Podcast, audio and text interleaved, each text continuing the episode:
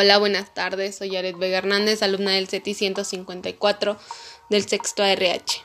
Actualmente la digitalización y los nuevos modelos de negocio traen cambios considerables en empresas, lo que conlleva la necesidad de desarrollar nuevas competencias y habilidades, entre ellas las competencias digitales.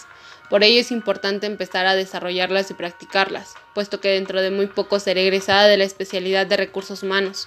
Esto quiere decir que si deseo entrar a trabajar al concluir el CETIS necesito saber utilizarlas, para así poder incluirlas en mi currículum y evitar ser descartada en un proceso de selección. Es por ello que hoy hablaremos más acerca de este tema. Empecemos por saber qué son las competencias digitales.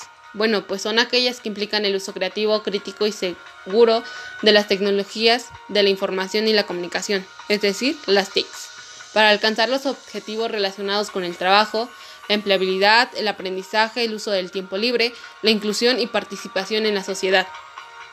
Se pueden clasificar en hard y soft. La combinación de los dos tipos de habilidades digitales ofrece a los profesionales competencias necesarias para gestionar, adaptarse y propiciar el nuevo entorno tecnológico y digital dentro de las empresas.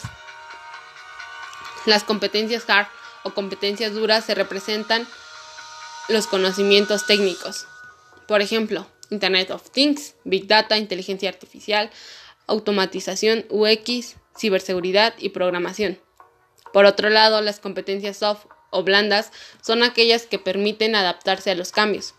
Son claves para generar la auténtica transformación en las empresas, contribuyendo a la incorporación de la tecnología a los procesos. Por ejemplo, resiliencia, colaboración, trabajo en equipo, creatividad, innovación, inteligencia emocional y adaptación. ¿Cuáles son las competencias digitales? Las 21 competencias digitales que, según el Servicio de Ciencia y Conocimiento de la Unión Europea, son necesarias en el marco actual. Se pueden englobar en cinco áreas, información y alfabetización de datos, comunicación y colaboración, creación de contenido digital, seguridad y resolución de problemas. Eh, en un artículo reciente de la UNESCO, señala que las competencias digitales antes opcionales o menos buscadas se han convertido en esenciales y deben complementarse con las competencias blandas o transversales, como la capacidad de comunicarse eficazmente en línea y fuera de esta.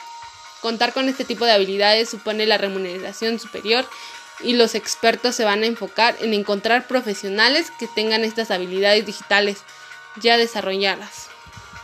Bueno, pues con esto damos por terminado el tema de hoy. Muchísimas gracias.